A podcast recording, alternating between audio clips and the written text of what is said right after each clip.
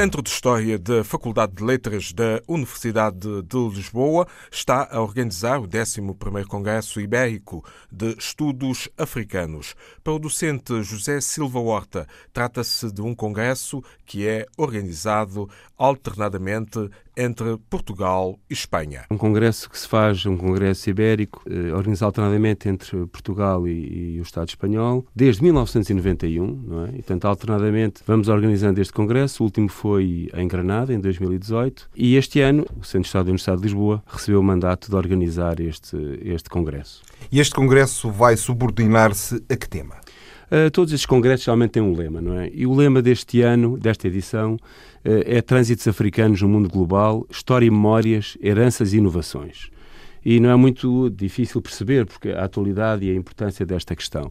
Uh, os trânsitos, de facto, têm que ver com, uh, não apenas com as migrações. As migrações, obviamente, que são uma questão extremamente atual, mas nós não conseguimos perceber os fluxos migratórios sem ir ao passado e sem uma abordagem multidisciplinar que é a abordagem dos estudos africanos. No fundo, é essa questão, não é? De alguma maneira, nós estamos a falar das diásporas africanas, estamos a falar do continente africano, das circulações de pessoas, de ideias, mas também daquilo que é hoje aquilo que hoje são hoje as reivindicações das, dos afrodescendentes sobre as questões da sua identidade, do seu passado, do seu lugar nas sociedades contemporâneas ocidentais, cuja reflexão tem que passar, na nossa opinião, forçosamente também por uma reflexão histórica. Que painéis é que vão estar, é que estão previstos para este congresso?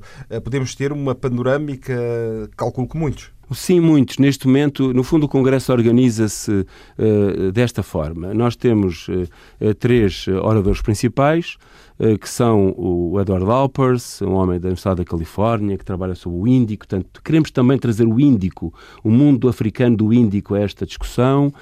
temos a, a, a, Maria da Conceição Neto, grande historiadora angolana da Universidade Agostinho Neto, que nos traz a dimensão da história de Angola e também na sua longa, na longa duração e temos o Ramon Sarro, que é um historiador catalão que está em Oxford e que, é, que nos traz a dimensão das diásporas religiosas também, não é? Portanto, no fundo, esta, é, esta visão interdisciplinar que nós aqui temos. Por outro lado, temos, por um lado, temos isso, temos os autores principais e temos as mesas redondas plenárias em que todos vamos poder discutir, no fundo, três grandes temas. Um é os lugares de fala, eh, que é de facto essa questão fundamental hoje, não é? Eh, e, e nesse aspecto, lugares de fala entre história e memória, eh, é preciso dizer que nós vamos ter colegas africanos, não apenas que estão cá, mas vamos ter colegas de universidades africanas, e esse é um ponto de honra fundamental porque nós queremos ouvir outras perspectivas sobre estas questões. E, portanto, este, esta primeira mesa redonda plenária Uh, tem a Raquel Lima, Solange Macam, que vem de Moçambique, uh, tem o Germán Pérez, que vem de, de Canária, e tem o António Correia Silva, que vem do Estado de Cabo Verde.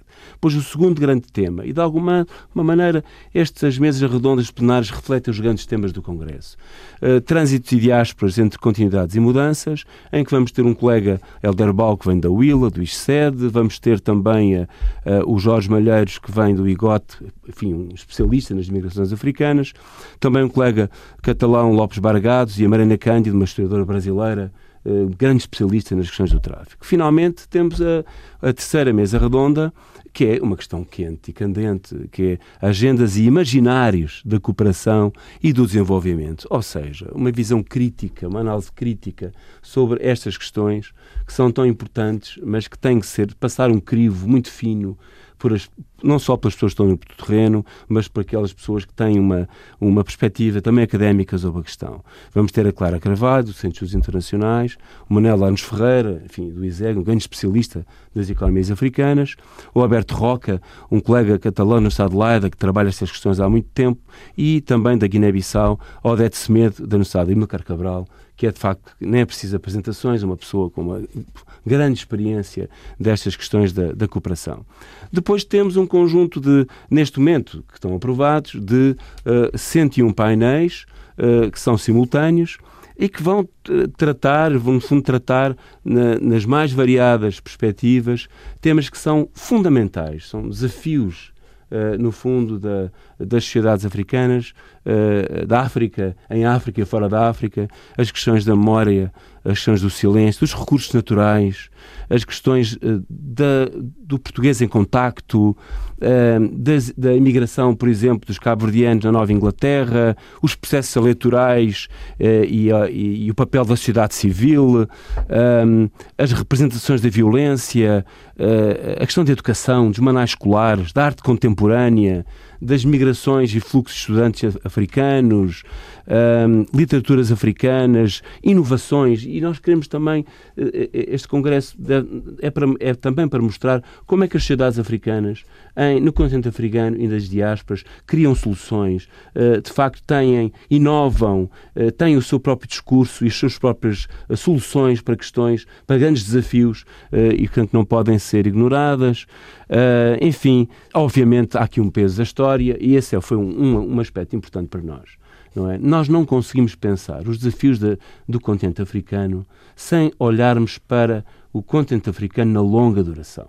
E esse é, um, é talvez a, a, marca distintiva deste Congresso de Estudos Africanos em relação a outros. Não é? Os estudos africanos são pluridisciplinares, como se sabe, mas a história tem que ter um lugar e não se pode só pensar as questões do ponto de vista do colonial e do pós-colonial. É preciso ir mais longe para tratar estas questões. E é um pouco isso que nós vamos fazer neste Congresso.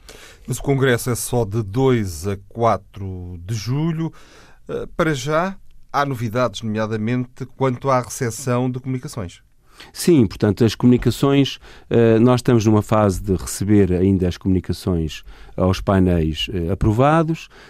Vamos alargar, aliás, o prazo vai ser alargado para o dia 1 de março, o que significa que quem quiser eh, eh, pode submeter ainda comunicações aos painéis que estão aprovados até de 1 de março. É muito fácil, basta uh, ir uh, à web, ir à net, uh, https, uh, dois pontos, barra, barra, CIEA 11, portanto, Congresso Ibérico de Estudos Africanos 11.pt barra. E aqui Uh, uh, vão ver o que é que é o Congresso, as mesas redondas, os painéis e depois há, de facto, lá uma entrada para, eh, eh, para a submissão, eh, na parte de submissão, submissão de comunicações e cada, quem quiser pode submeter uma comunicação ao painel que considera mais adequado aos seus interesses de, de investigação e é um pouco isso, não é? Esta é a primeira parte. E quem quiser ir assistir somente? Claro que sim, haverá possibilidade de inscrição para ouvintes, que não quer dizer são ouvintes, mas participam nos debates, não é? Eh, e, essa, eh, e essas inscrições podem ser feitas a partir de 24 de março. A partir do final do mês nós vamos revelar o programa final, mas desde essa altura as pessoas podem se inscrever. Nestes dias as pessoas vão ter naturalmente o, todas as, as, refeições, os almoços, coffee breaks, o livro de resumos, portanto as pessoas no fundo vão estar à vontade para poderem acompanhar o Congresso neste, nestes dias. Professor do Centro de História da Universidade de Lisboa, José Silva Horta, entrevistado pelo jornalista João Costa Costa Dias sobre o 11º Congresso de Estudos Africanos, previsto para 2 a 4 de julho, com o lema Trânsitos Africanos no Mundo Global. O prazo para submeter as comunicações foi alargado até este domingo, 1 de março de 2020. A partir de 24 de março, abrem-se as inscrições para os interessados em assistir ao evento e ou participar dos debates.